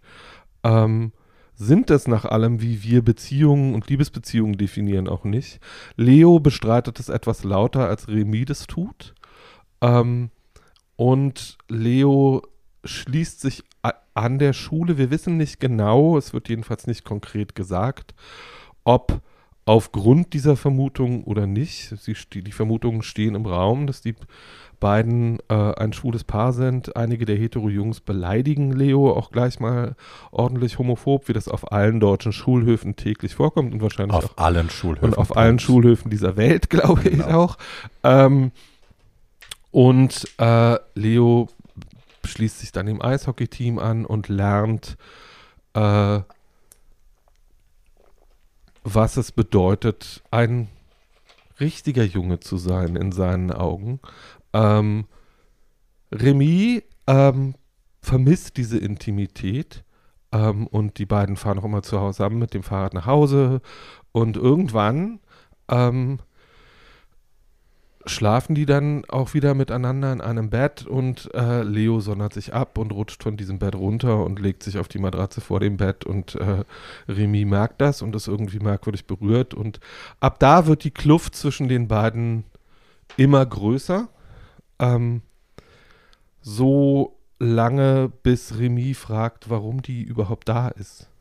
Weil die war ja bisher nicht da und was soll denn das jetzt eigentlich und äh, warum will denn Leo jetzt mit ihm nicht mehr zur Schule fahren und äh, warum redet er dann auf dem Schulhof nicht mit, mehr mit ihm und äh, warum äh, verbringt er denn jetzt so viel Zeit mit den anderen Jungs? Ähm, und ähm, bei einer bei einem Schulausflug an die See ist Leo dann plötzlich alleine. Remy ist nicht im Bus. Leo weiß nicht warum.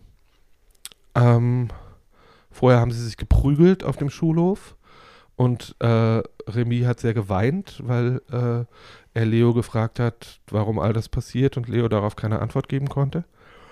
Und ähm, als sie vom Schulausflug wiederkommen, stehen die Eltern aller Kinder vor diesem Bus und holen ihre Kinder vor dem, von dem Bus ab. Auch Leos Mutter tut das.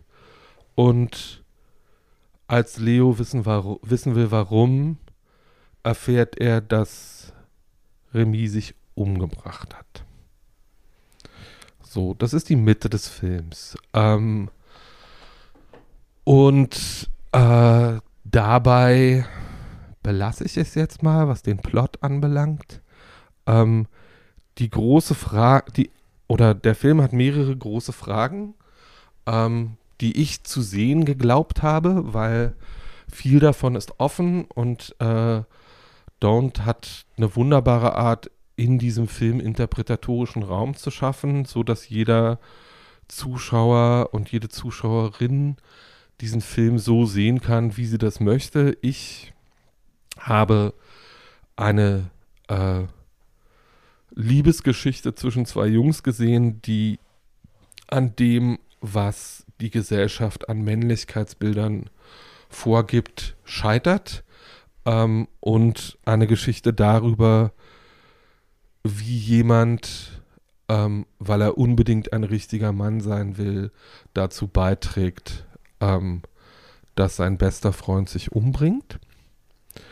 Das ist keine einfache Geschichte. Es ist eine unfassbar berührende Geschichte. Es ist ein brillant erzählter, brillant geschriebener, brillant gedrehter äh, und vor allem brillant gespielter Film. Diese beiden Jungs, die Don't in einem großen freien Casting äh, aus Hunderten von Amateuren gecastet hat, sind unfassbar. Also äh, der Darsteller, der Leo spielt, hätte meiner Meinung nach sämtliche europäischen Darstellerpreise dieser Welt verdient. Dass der Preis für den Oscar nominiert ist, äh, dass der Film für den Oscar nominiert ist, ähm, hat auch was damit zu tun, dass er auf einem unfassbaren handwerklichen Niveau stattfindet äh, in allen Bereichen und dass er die schwierigen Fragen äh, über Verantwortung, Liebe, Schuld und Sühne, ähm, die er stellt, unbeantwortet lässt oder zumindest dafür sorgt, dass der Zuschauer sie sich alleine beantworten muss.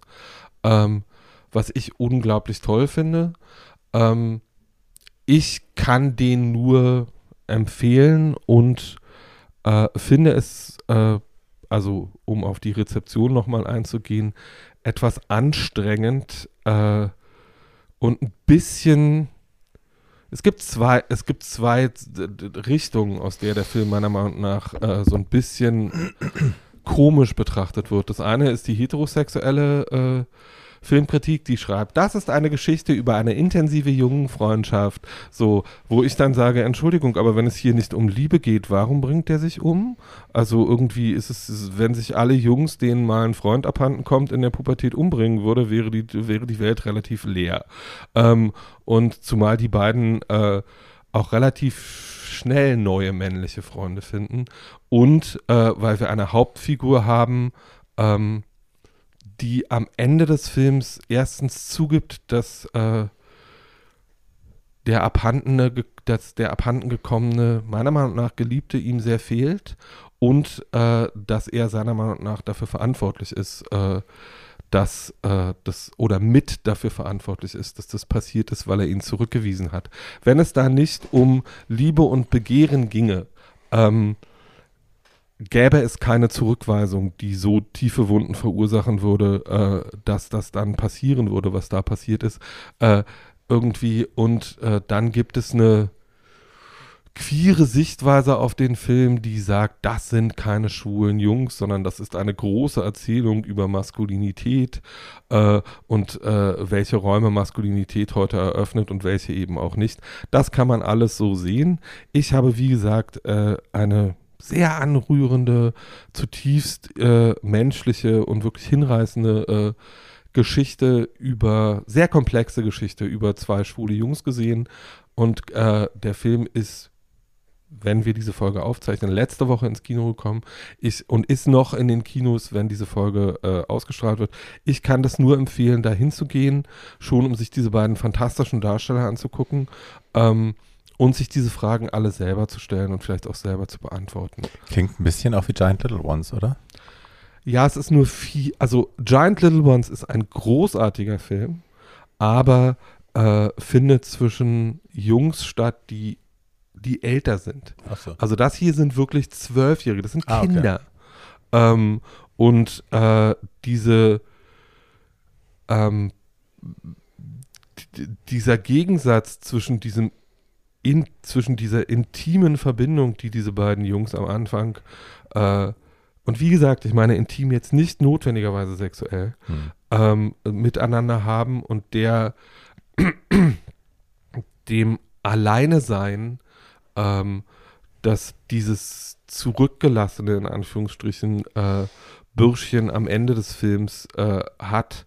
Ähm, und du kannst das jetzt so, wenn du das, wenn du das aus völlig maskuliner Sicht betrachten willst, äh, kannst du auch sagen, es ist eine Geschichte darüber, wie jemand ein Mann wird und wie furchtbar das ist. Ähm, und ähm, aber das äh, macht den Film kleiner als es ist, weil der Film hat auch zwei, also beide Mütter dieser beiden Kinder äh, spielen auch erhebliche Rollen in diesem Film und sind mit zwei wunderbaren Darstellerinnen äh, ausgestattet. Äh, und es ist auch immer eine, eine Frage darüber, weil wir ja gerade über Eltern geredet haben. Äh, keine der Elternteile, die an dieser Geschichte äh, beteiligt sind, stellt diese Beziehung am Anfang in Frage, stellt irgendwie, was auch immer sie sein mag. Ähm, und ähm, so die Erwachsenen sind alle Teil des, der Erzählung, Teil der Entwicklung, vielleicht auch Teil des Problems. Ich kann den nicht sehen, höchstwahrscheinlich im Kino jetzt, wenn ich mir das so anhöre. Der Film, der, der Film lässt einen sehr glücklich zurück, weil er so gut ist. Hm. Also zwei Sachen. Das eine ist, dass äh, heute Zwölfjährige kannst du nicht mal als Kinder bezeichnen. Die sind schon total in der Pubertät. Also 2023, das sehe ich jeden Ja, Tag. ja, deswegen ja auch die Frage, Ne, ob die die, beiden schon- zusammen sind. Ja, ja, Frage, das ob die beiden ein Paar wären, bewusste würde es gar nicht geben, wenn sie, wenn sie Die aus einer fangen mit kindlichen 10 Perspektive- heutzutage schon so an, wie wir damals mit 14 waren. Und als ich 14 war, habe ich halt äh, mich in einen verliebt, der sich dann umgebracht hat, als ich 16 war. Und ich, ich sage, es war mein erster Freund, weil es der erste war, mit dem ich auch Sex hatte. Und äh, das ist natürlich eine Wunde, die Hm. sich nicht schließt in dem Sinne, weil man immer das Gefühl hat, dass man mit Schuld ist und so weiter. Also das war alles eine, eine Sex haben die beiden bittere. Erfahrung. Hm. Also in dem Film. Ja, aber wenn dir der beste Freund stirbt, dann Ja. ist es halt äh, Hast du denn da eine Schuldfrage auch für dich gehabt? total. Ja. Weil, Also, wie bitte? weil, hast du das Gefühl, du hast irgendwas falsch gemacht oder? äh, Ja, wir waren halt, also ich habe mich äh, als schwul gesehen dann und habe, ich habe den richtig doll geliebt. Das war aber, wie gesagt, so, das war in dem, das war das erste Mal, dass ich jemanden so richtig geliebt habe. Also ich kann jetzt noch genau, äh, genau sagen, wann wir uns wo, wie, was er anhatte und so weiter. Mhm. Und das ist jetzt 100 Jahre her, ne? das habe ich nicht vergessen. Also sowas, das sind so Bilder, die sind immer da. Mhm. Und dann erschießt er sich. So. Und da denkst du, also ich habe immer geglaubt, dass es deswegen ist, weil er nicht schwul sein wollte. Hm. Ne? Wie weit da Stress mit den Eltern, Stress mit Schulwechsel und so weiter, das spielt da bestimmt alles rein. Und dann Mhm. war der Vater Polizist und die Knarre lag da offen im Haus. Das kann auch eine spontane Nummer gewesen sein, dass er die sah und sich vorher mit seinen Eltern gestritten hat. Das weiß ich alles nicht. Aber ich habe es für 25 Jahre auf meine Schultern genommen. Hm. So nach dem Motto. Bis man denn durch die Jahre, und das ist ja ein Glück so, dass das mit den Jahren immer weniger präsent ist. Also wenn ich, ich kann auch diese ganzen Tagebücher, ich habe früher so viel Tagebuch geschrieben und immer diesen Jahrestag, äh, seinen Todestag Mhm. seitenweise geschrieben und dann plötzlich ist so zwei Jahre nichts, dann ist so drei Jahre nichts. Also es lässt nach sozusagen. Mhm. Man denkt dann nicht mehr immer dran natürlich. Ein Glück. Ne, insofern sage ich jetzt, ja gut, also ich nehme mir jetzt nicht mehr diese Schuld auf meinen Buckel Mhm. oder wenn sie noch da ist, spüre ich sie nicht mehr. Aber es war jahrelang. Also Mhm. es war wirklich krass. Und äh, so eine Wunde, also in so jungen Jahren, das ist schon, uh, und wenn ich das jetzt im Film nochmal sehen würde, ich würde sterben nochmal. Also es wäre so traurig für mich, das zu sehen, dass ich da, glaube ich, denn doch jetzt verzichte. Auch wenn es denn ein schönes Ende hat, aber hm. das ist denn doch zu nah, weißt du? Da Ja, will ja, ich mich ja. nicht Das wieder mit diesen. Gefühlen so auseinandersetzen. Das ist wirklich traurig gewesen. Nee, und das ist ja, bringt ja auch nichts, das zu rehashen. Das ist ja nicht wie bei mir, das ist immer noch, ne, wenn ich meine Transfilme gucke und irgendwie, ne, das dann anfange zu weinen, das ist ja irgendwie auch was Schönes, weil ich da was empfinde, was ich irgendwie, wo es auch Sinn macht, nochmal hinzuspüren. So, für dich macht es überhaupt Für keinen mich Sinn, macht es keinen Sinn, in diese halt Trauer nochmal Ja, reinzugehen. ich weil kann das nur sagen, wenn wir nochmal furchtbares Loch. Ja, wenn wir uns im Himmel treffen auf der Wolke, super, der soll mich mal schön abholen. Das Taylor sagt ja immer, da ist so ein weißer Tunnel und da stehen sie dann alle. Das soll er mal schön stehen, dann kriegt er einen auf die Schnauze und dann wird Diamant. weiter gefeiert.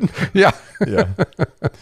genau, aber sonst Aber es ist, glaube ich, viel zu holen. gerade in mehr. dem Alter, weil man ja auch so wahnsinnig intensiv alles empfindet. Ne? Man liebt Ach, ja so wahnsinnig intensiv durch die ganzen Hormone. Joko hat das ja auch, dass sein, sein erster, seine erste große Liebe quasi, der hat sich auch, oder ist gestorben, man weiß es nicht, vom Zucker erfasst worden. Und das ist auch The One That Got Away, ne? Den Ja. kriegt er nie aus dem System. Den kriegst du er aus nie Kopf. raus. Nee. Hm. Das ist schon doof. Hm. Ja, aber gut. Um ein Ja, äh, bisschen mehr die Laune wieder hochzubringen. Sorry für den Debbie Downer. Nein, nein, nein, das ist ja schön. Das ist ja wunderbar, dass so ein Film auch gesehen wird von der Masse und dass Mhm. der den Oscar nominiert ist und so. Das finde ich ja alles super. Mhm. Und dass solche Themen jetzt ins Kino kommen, ist alles gut. Und äh, jeder soll da reingehen.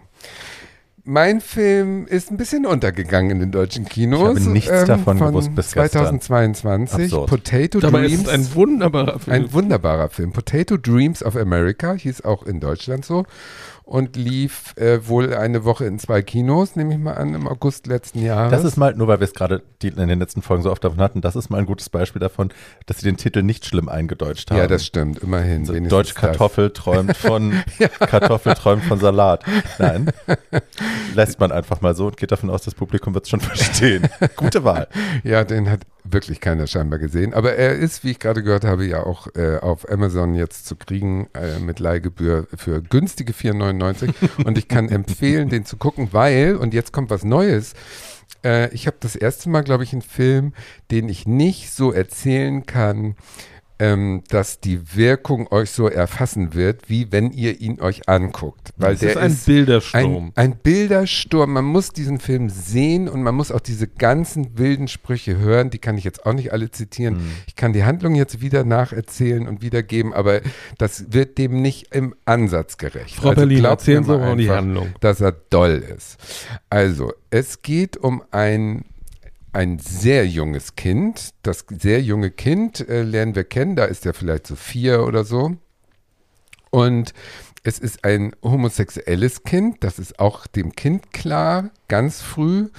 Aber leider Gottes lebt dieses Kind im, in einem Gulag in Vladivostok.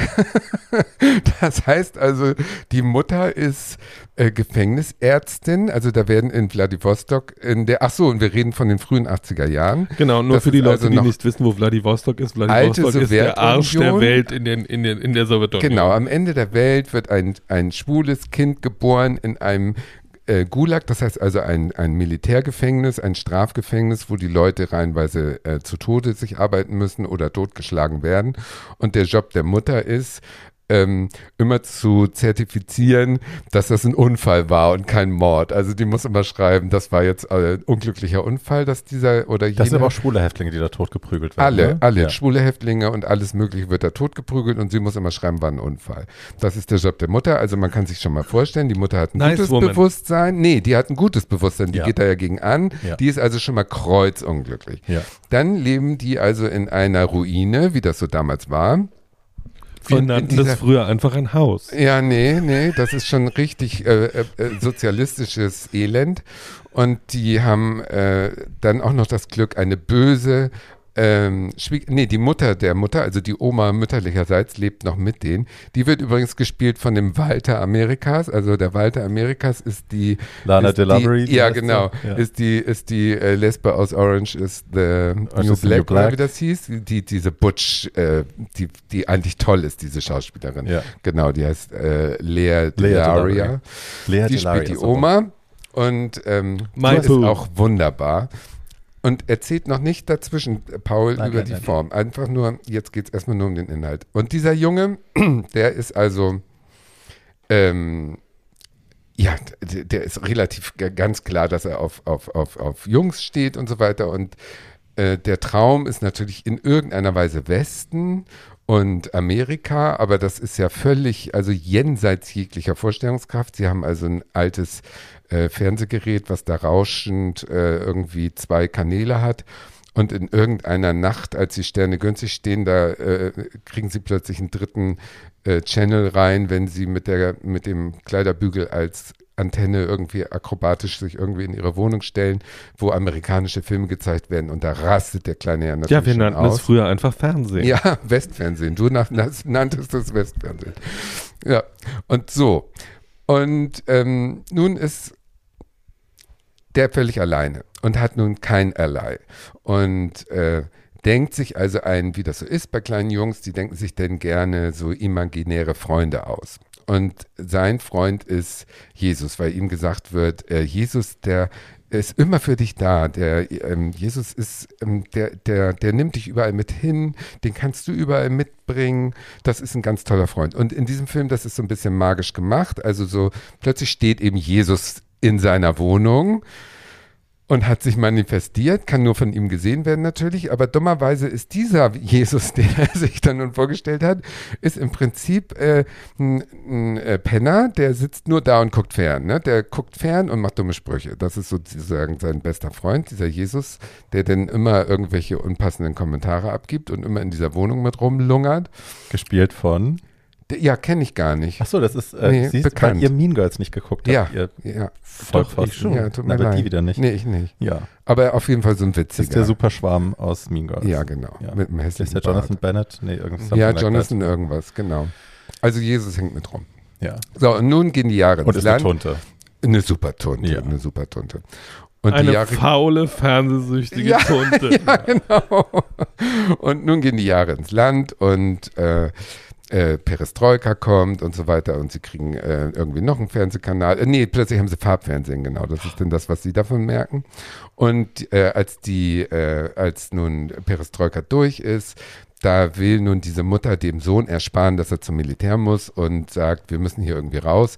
Und dann geht es los mit internationalen Brieffreundschaften und äh, sie will sich also auf den Heiratsmarkt sozusagen nach Sie ist eine Amerika Katalogbraut. Sie, ist eine, sie wird eine Ja. Katalogbraut, genau. Und findet auch tatsächlich einen, der sie äh, nach Amerika ähm, einlädt und sie dann heiratet dafür, dass sie ihm da zu Diensten ist. Und das machen die auch. Und dann ist sozusagen Cut.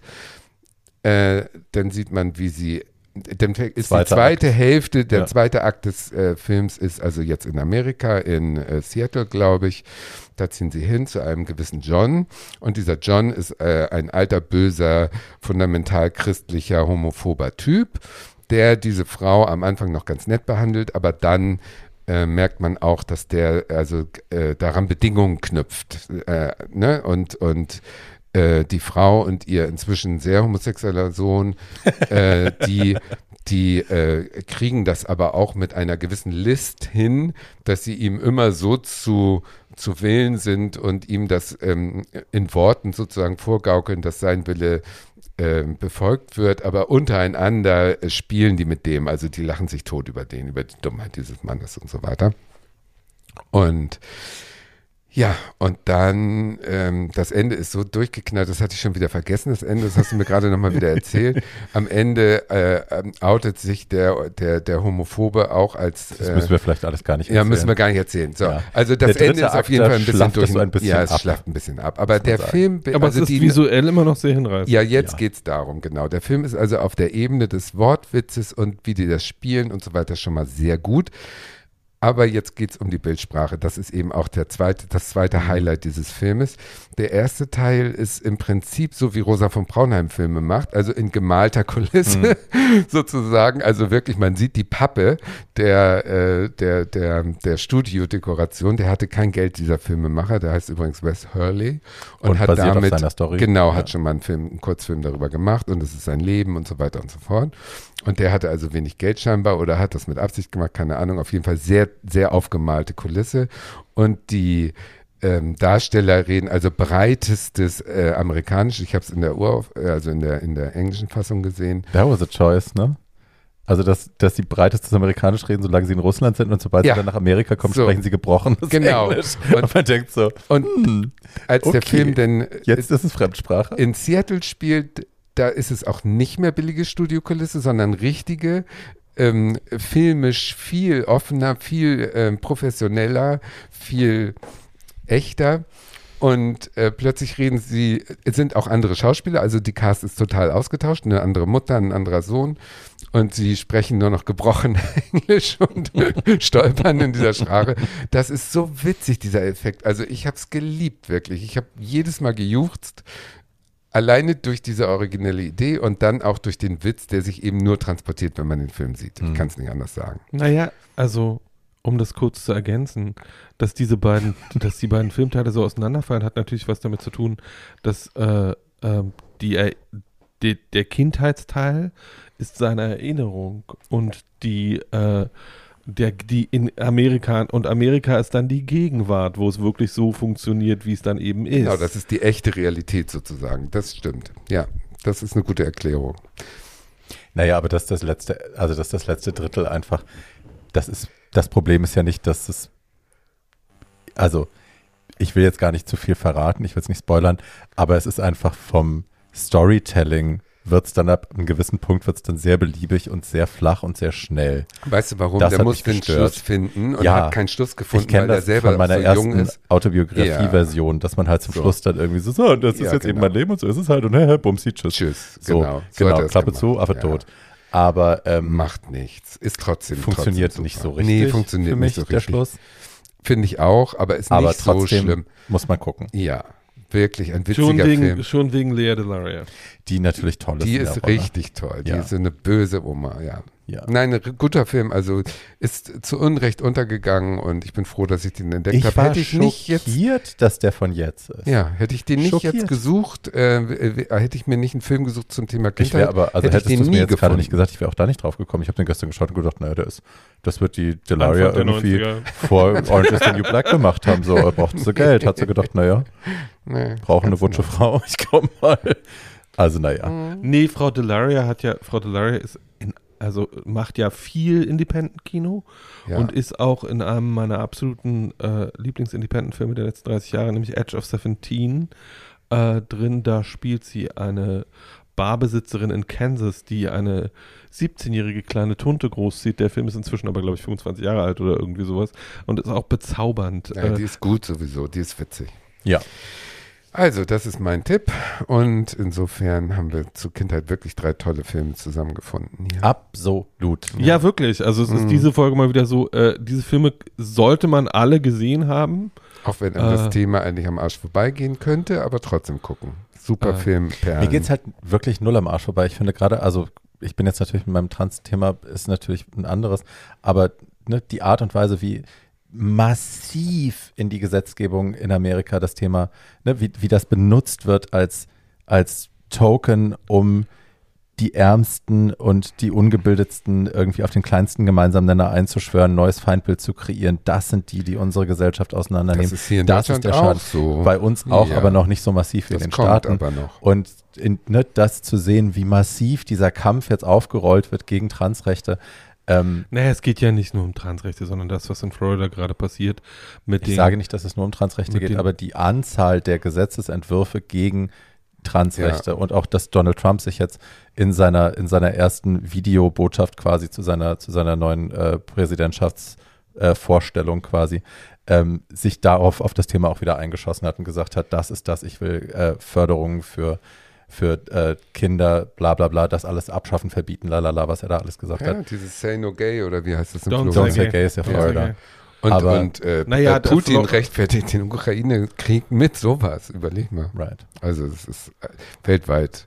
Ja, dafür müsst ihr diese Filme gucken und uns eure Meinung mitteilen. Tatjana, hat der, äh, geht der Satz noch weiter? Nee, ich so. gucke auf die Uhr und denke so, ja. Ja, wir haben noch Zeit, aber ich Eigentlich jetzt hätten wir noch Zeit, aber irgendwie was sind wir durch. Ne? Nee. So, also, ähm, wir haben, drei, Kurzfolge, wir haben drei Leute. tolle Filme, die ihr alle angucken könnt. Ja. Ähm, wenn ihr queere Kids in eurer Umgebung habt, egal wie klein sie sind, wie Nicht gesagt, schlagen. Wie gesagt, Barbie und ich waren sehr klein, als wir das wussten. Ähm, ich sehe heute auch, äh, habe ich in einer anderen Folge schon gesagt, Fünfjährige in der U-Bahn oder irgendwie sowas und denke, you're me, you're Ja. me. I hope you have somebody who's kind to you. Ja. Ähm, Wir haben Kinder in der Schule in der zweiten Klasse, wo die Eltern äh, mir die Pronomen erklären und sagen, das muss jetzt so alles so toll. gemacht werden. Ich finde das echt toll. Also Ich glaube, läuft schon. Ich glaube, das ist das, was die Welt verändern wird, nämlich, dass es Schulklassen gibt, Mhm. in denen Kinder miteinander ähm, über solche Dinge reden. und so aufwachsen mit Also es ist natürlich genau die Frage, wo Ja. du aufwachst, auf welche Schule du gehst, aufwächst, äh, auf welche Schule du Fall. gehst und so, ist klar. Aber ich kriege das ja auch bei meiner Freundin, bei meiner besten Freundin mit deren Kinder. Ähm, das ist, also wirklich, da ist das, also ich will nicht sagen, dass es unproblematisch ist, weil es wird immer Kids geben und auch Lehrer geben, die dich scheiße behandeln in der Mhm. Schule, wenn du anders bist. Aber ähm, da ist auch ein, in der Klasse einfach ein, eine Bereitschaft, sich einzumischen, wenn jemand schlecht behandelt wird, Genau. die es bei uns nicht gab. Gab's nicht. Gab's Nie. nicht. Never. Nee. Das ist heutzutage besser. Ja. Und es wird hoffentlich besser. Wir arbeiten dran. Yes, und ihr auch. So. so. So, damit, ja, kurze Folge. Drei Filme für das Bums. Kind in euch allen oder die Kinder um, um, um euch rum. Und den kleinen Oder- Wassermann müsst ihr alle lesen natürlich. Das sucht ihr euch jetzt. ja. Ist es nicht schlimm? Ich kann diese ganzen, ich hatte, ich, also es löst in mir Dinge aus, wenn ich diese alten Platten nochmal höre oder diese alten Hörspiele nochmal höre. Ich habe neulich mal alle alten Erich Kästner Hörspiele rausgekramt, die er selber gelesen hat. Kennst du die Kassetten? Nein. Das war damals, ich weiß gar nicht, Telefunken oder so. Irre. Ähm, oder Ariola oder so. Das war bestimmt Areola. Ja. Du, bei mir war's Und allein diese Stimmen wieder zu hören Mhm. und also das macht viel mit mir und das ähm, es ist ein schönes, warmes Gefühl. I love it. Ja, wie gesagt, Stunted Development High. Ich höre meine alten Kindergeschichten und freue mich. Ich darf das gar nicht erzählen, was ich früher als Kind, ich hatte die Mackie-Bücher. Natürlich, Mackie. Nee, aber, Mackie. natürlich, das sind die schlimmsten, rassistischsten Ja? Mackie bei den Ne Nein. Mackie bei den Indianern, ja, Nein, ganz nein, schlimm. Also das darfst du heutzutage gar keinem mehr erzählen, dass du solche Bücher hattest. Uh, ganz, dann ganz wir die. schlimm. Ich hatte ja. die Abrafaxe. Wie hießen die? Die Abrafaxe. Das Ich kenne nur. Abraxas. Abraxas kennen Der, wir. der, der, die Krähe von der kleinen Hexe. Die Abrafaxe waren drei Jungs. Äh, einer, einer war rund, einer war rothaarig und einer war blond und blauäugig. Ähm, und das waren die Comichelden im Osten für Kinder. Hm. So, das war das, was nach dem Bumi kam. Der und dann Bumi- sagt ihr immer, ihr hattet nichts. Ihr hattet doch die Abrafax. Na, genau. Ja, einmal, einmal im Monat und es gab nie genug und man musste sich immer stundenlang am Kiosk anstellen, damit man das Heft kriegte. Okay. Na gut. Ach, Paul, irgendwann machen wir nochmal eine Kindheit im Osten. Die entbehrungsreichen Jahre. Na, was, wir, was, wir natürlich, was wir natürlich machen können zum, äh, zum, äh, zum Wiedervereinigungstag, also zum Tag der deutschen Einheit, ist mal eine Folge über Wahrnehmung von Osten und Westen. Äh, Schule, Kindheiten im Osten. Die wird sich von alleine Kindheit klicken. Die wird sich von alleine klicken, because Der that's Titel just ist so interesting. Nein, Very irgendwann so. machen wir mal so eine, so eine richtig harte Ost- und West-Nummer, so eine richtig, so eine, so eine Trenn, Trennfolge, so eine. Dann müssen wir meine Nachbarin von unten einladen, die immer Ja. so wild ist. Meine Güte. Du, wir, ich, ich, äh, wir waren in einer komischen Oper jetzt und haben Ja. dieses schreckliche Ok- Lackage gesehen. Und äh, danach kam im Freundeskreis eine Diskussion, dass man ja wohl erkannt hätte, dass da nur Ostler sitzen in diesem. Bitte? Ja, an den Klamotten. Bitte? Ja, sowas ist noch Dein Freundeskreis? Der erweiterte. Roy. Nein. Nein, nicht Oh Leute. Aber solche, 33 solche 33 Sprüche gibt es 34 heutzutage noch im Jahre 34 35. 34 nach der- Jahre, 34, ja, 34 Jahre nach der, 34 Jahre Ja, nach dem ja, Mauerfall. ja. Und es ist immer noch so, dass irgendwie, äh, du bist im Osten groß geworden, Ja. merkt man gar nicht. Ja. Und ich denke immer, woran sollte man das denn merken? That's Leute, sword, so, that's the sword that cuts both An ways. deinem Meine grauen Jackett. Also als der Tag, als ich hier eingezogen bin, dass wir uns erstmal unterhalten haben und sie äh, mich gleich ange, du kommst aus dem Westen, ne? Und ich so, ja. Hm. Und Du- seitdem ist alles, was ich mache, wenn es dir nicht gefällt, bist halt auch ein Wessi, bist ein Ja. scheiß Wessi und so. Du, Also aber das ist bei mir an der Schule auch. Ja, aber das ist ja running theme. An Das der ist Schule ätzend auch. von Du wurdest- beiden Seiten wurde, übrigens. Ja, von beiden Seiten. Ich genau. sage ja nicht, Ja, ne, ich ja, will ja, nur nicht. ja, ja. Ist so. Da gibt es noch, da, da schlagen wir noch, da schlagen wir noch genau. Hörfunkgold aus dieser, aus dieser Idee, die heute hier geboren Tatjana, wurde. Tatjana, Tatjana mit ihrem industriellen Ehrgeiz. Wir kriegen den Boulevard nicht aus dem alten Mädchen raus, Schatzi. Irgendwie so, wo ist hier die Schlagzeile? Nicht so schreien, das wird übersteuert. Okay, genug geschrien. Tschüss. Ja. Tschüss. Auf. Tschüss.